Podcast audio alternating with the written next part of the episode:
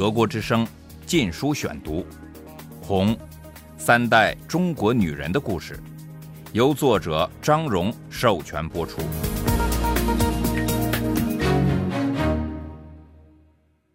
第五章：十岁女儿，十公斤大米，为中国的前途而战。一九四七至一九四八年。第二节。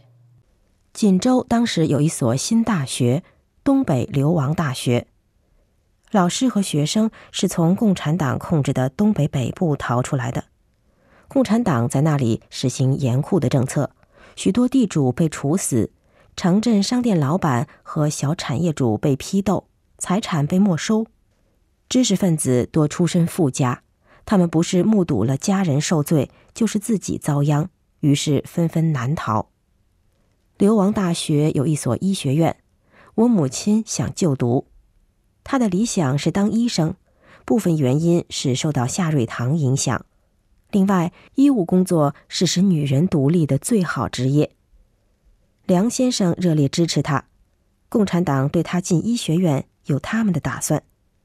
他于一九四八年二月以同等学历进入医学院半日制学习，同时保留了师范生学籍。流亡大学是国民党和共产党争夺知识分子的战场。国民党已经看出东北局面江河日下，开始打算撤出，于是鼓励师生向南方流亡。共产党不想失去这批受教育的人们，他们修改了政策，保证要保护城市里的资本家和知识分子。锦州地下共产党运用这些温和的政策，劝说学生和老师们留下。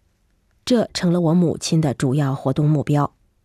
尽管共产党政策有了改变，不少人仍决定南逃。六月下旬，一船师生到达锦州西南两百五十里处的天津。上岸后，他们发现既没食物，又无住处。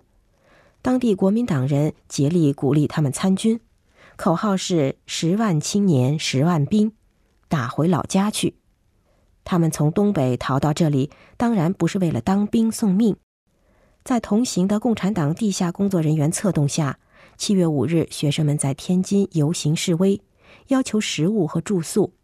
军队开了枪，许多人受伤，数人中弹身亡。消息传到锦州，我母亲立刻召集了全锦州七所中学和中等专科学校的学生会领袖开会，选举成立了锦州市学生联合会。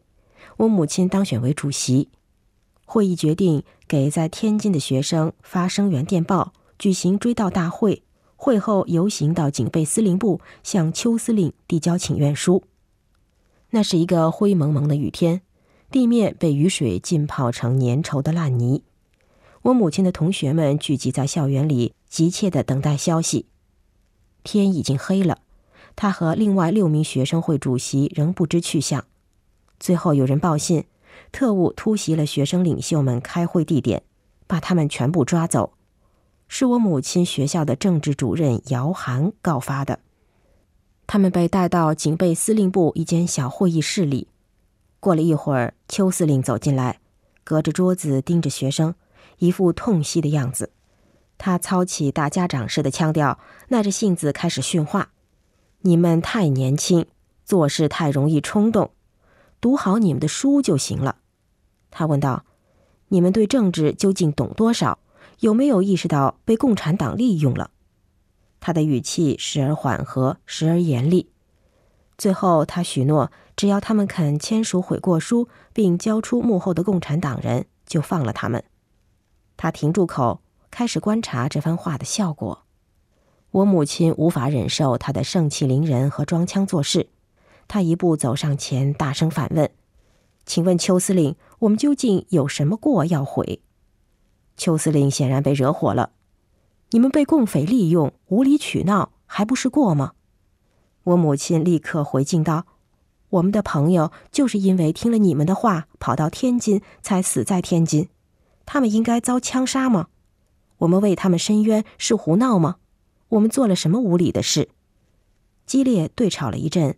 邱司令一拍桌子，招来卫兵，让他知道他在什么地方。在卫兵来抓我母亲的一瞬间，他跳到邱司令面前，一拳也砸在桌上。不管我在什么地方，我都没做任何错事。我母亲的两臂被紧紧抓住，从桌旁拖开，沿着通道，他被拉了很长一段距离，又走下几级台阶，推进一间黑屋里。面对房屋的另一端，他依稀看见一个衣衫破烂的男人，似乎坐在长凳上，背靠着柱子，头向一侧低垂。稍顷，他才看清他的上身被捆在柱子上，大腿被捆在凳子上。两个大汉正向他小腿根下塞砖头，每一块砖头塞进去，就是一阵撕心裂肺的惨叫声。我母亲的脑袋里“嗡”的一声，仿佛充满了血，他仿佛听到了骨头的碎裂声。忽而，他又被带入另一间屋子，引路的军官把他的视线引向一个离他们不远的男人。那人被悬吊在房梁上，上身裸露。乱糟糟的头发向下垂，遮住半边脸。地上有个火盆，一个大汉坐在旁边，漫不经心地吸着香烟。当我母亲看着他们时，大汉从火盆里拿起一根铁棒，铁棒顶端是一块被烧成赤红色的铁块。他咧嘴一笑，举起铁棒直烙向男人的胸膛。我母亲听到一声可怕而短促的呻吟声。和烙铁烧在皮肉上的吱吱声，似乎闻到了强烈的焦糊气味，但他没有尖声大叫或吓得昏倒。恐怖的场面在他内心深处产生的是强烈愤怒，而愤怒给他巨大的勇气，压倒了恐惧。那军官问他现在是否愿意写悔过书了，他说不，结果被关进一个小房间，里面有一张床。在这里，他度过了几个特别漫长的白天和夜晚。与他相伴的只有隔壁刑讯室不时传出的惨叫声。审问者反复要他提供共产党名单，但他只是摇头。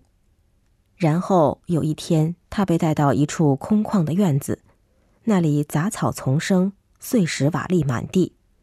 他被推到一堵高墙边，与一位陌生男子并排而立。此人明显受过酷刑，只能勉强立住身体。几个士兵懒散地站在对面的位置，端起步枪。一个士兵走过来，用布条蒙住他的眼睛。尽管看不见，他还是闭上了眼睛。他做好了临死的准备，只为把生命献给了他所追求的伟大事业而自豪。他听到枪声，但没感到什么。约莫一分钟后，蒙眼布被去掉。他眨眼打量四周，身旁的男人倒在地上。那位曾引他到刑讯室的军官走来，眼神充满了惊讶。这个十七岁的姑娘居然没有如他所想的吓傻了。我母亲沉着的告诉他，他没有什么可说的。德国之声《禁书选读》，他又被带回囚室。没有人再来找他麻烦，也没受刑。几天后，他获释了。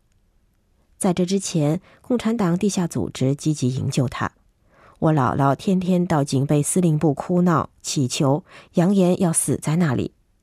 夏瑞堂带着贵重的礼品拜访他有权有势的病人，家里的特务关系也纷纷动员，不少人写保证书，保证他不是共产党，只是年轻冲动。狱中的经历没有吓坏我母亲。出狱后，他立即组织一次追悼天津七五事件死难学生的大会。校方允许他开追悼会，因为锦州城内已众议沸腾，无不责骂开枪之举。特别因为死伤者都是听信当局的话才难逃的。同时，学校也急忙宣布提前放假，试也不考了，只希望学生赶快回家，一散了事。此时，共产党也动员地下工作人员撤到城外共产党控制地区。除负有特殊使命的人员外，那些不能离开或不愿离开的，都受命停止活动。因为国民党正在大肆抓人，不少搞群众运动的人被逮捕，甚至被处决。梁先生要走了，要我母亲也走，但我姥姥不准。他说：“我母亲还没有被确认是共产党，一离开等于不打自招。那么为你担保过的人该怎么办呢？”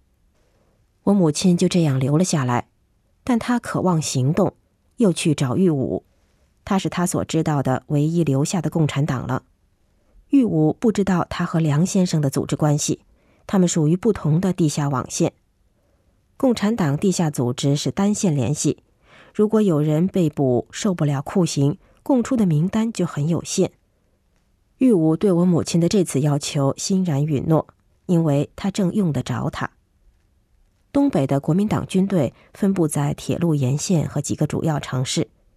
一九四八年夏季以前。锦州已有二十万国民党军队。蒋介石在战略问题上不能和他的高级将领意见一致，朝令夕改。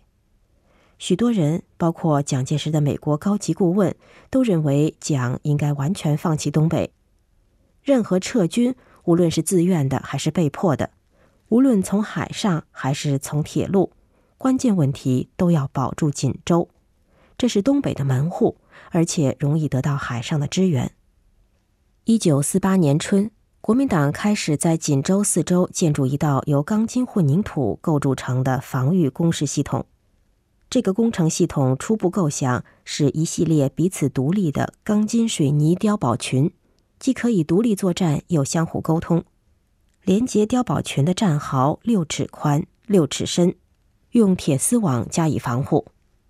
东北最高指挥官卫立煌将军曾到锦州视察防务，说这个防御系统是坚不可摧的。但是这项工程最终没有完成，原因是材料短缺、施工规划不当，但最主要的是施工部队的军官贪污腐败，建筑材料拿到黑市上转手倒卖，劳动者薪水被层层剥削的所剩无几，无心施工。到了九月，当共产党部队开始分割包围这座城市时，整个体系才完成三分之一，而且大部分是小型的、孤立的普通水泥碉堡，有的甚至是从老城墙取来的土垒起来的。详细知道这个防务系统的底细和国民党军队的部署，对共产党作战胜败至关重要。他们已集中了庞大的武装力量。约二十五万人准备发动一次决定性的攻击。共产党总司令朱德打电报给东北战场司令员林彪，拿下锦州，夺取全国胜利就稳操胜券。玉武获得指示，在总进攻前提供最新的防备情报。他迫切需要人做帮手，我母亲正好适合。共产党已经派出情报人员混入城市郊区进行侦查，但一个男人独自在防御工程附近漫游会引起怀疑。一对恋人就完全不同了。国民党时期社会风气的变化，已是年轻男女能在一块儿公开出现。玉武要我母亲在某个特定时间前往特定地点，他需穿淡蓝色旗袍，辫梢上扎红绢花。共产党情报人员将拿一份折成三角形的国民党中央日报，届时他将做出擦汗的样子，先擦三遍左脸颊，后擦三遍右脸颊，两人将扮成一对情人。接头处是老北门城墙外防御工事圈内的一座小庙旁，接上头后，两人挽住胳膊走开。我母亲完全不明白他在干什么，但没有问。他们默默的散步，只在遇到行人时才开口说些无关紧要的话。这一天安然度过。后来是多次这样的侦查，或沿着城边，或顺着铁路走走谈谈。把情报送出城是另一大难题。到七月底，所有进出城的人都被彻底搜查，只有国民党高级官员的车辆才免于检查。玉武来找我母亲商量如何送走情报，他已完全信任他的能力和勇气了。我母亲想到了他有个同学是锦州地方守备司令吉将军的孙女，他哥哥是祖父军队里的一位上校。吉家是锦州很有影响力的家族，住宅占了整整一条街，叫吉家胡同。在这里，他们有一座堂皇的府邸和一片美丽的花园。我母亲曾去花园与朋友一块散步，并和吉上校相处融洽。吉上校是个英俊潇洒的年轻人，持有大学工科毕业文凭。虽然他出身豪富权贵之家，但不是个花花公子。我母亲喜欢他，他也喜欢我母亲，邀请他参加茶会，还到夏家做礼节性拜访。由于他礼貌周到、文质彬彬，姥姥认为他是最佳女婿候选人。不久，吉上校开始请我母亲出去玩了。开始时，他妹妹还在旁边做陪客，后来就找个借口溜走了。他在我母亲面前夸奖他哥哥，说他是祖父最宠爱的孙子。他一定也告诉了他哥哥我母亲的一些事，因为我母亲发现他很了解他。知道他曾因激进活动遭逮捕，他们俩说话很投机。吉上校对国民党态度似乎很坦率，不止一次，他拽着他的上校军服感叹说：“只盼战争早日结束，好脱掉军服搞工程专业去。”他甚至对我母亲说：“国民党的日子屈指可数了。”我母亲感到他对他推心置腹，他猜。他也是在传递这样一个讯息给他，透过他再传给共产党。我不喜欢国民党，我愿意帮助你们。于是他们成了心照不宣的合作者。一次，我母亲试探的建议他不妨带一些部队向共产党投诚，这在当时相当普遍。但他说他只是个参谋，不带兵。我母亲要他劝说他祖父，他则苦着脸说。老头子非一枪毙了他不可。我母亲不断向玉武汇报，玉武要他保持这个关系。不久，他要我母亲让吉上校用他的吉普车带他出城。他们出去了三四次，每次经过一个简陋的泥巴墙厕所时，他就说要上厕所，把情报藏在厕所内墙上的一个小洞里。他在车里等他，从不问任何问题。他的话题越来越集中在为自己和家庭的担忧上，好几次他暗示共产党可能会处死他。我恐怕，他忧伤地说，不久就是西门外的鬼了。他用探寻的目光注视着我母亲的眼睛，显然是想得到否认。别想得这么糟，我母亲总是自信地安慰他。他相信，由于他为共产党所做的一切，他会被赦免的。我肯定这不会落到你的头上。德国之声《禁书选读》，《红》，三代中国女人的故事，由作者张荣授权播出。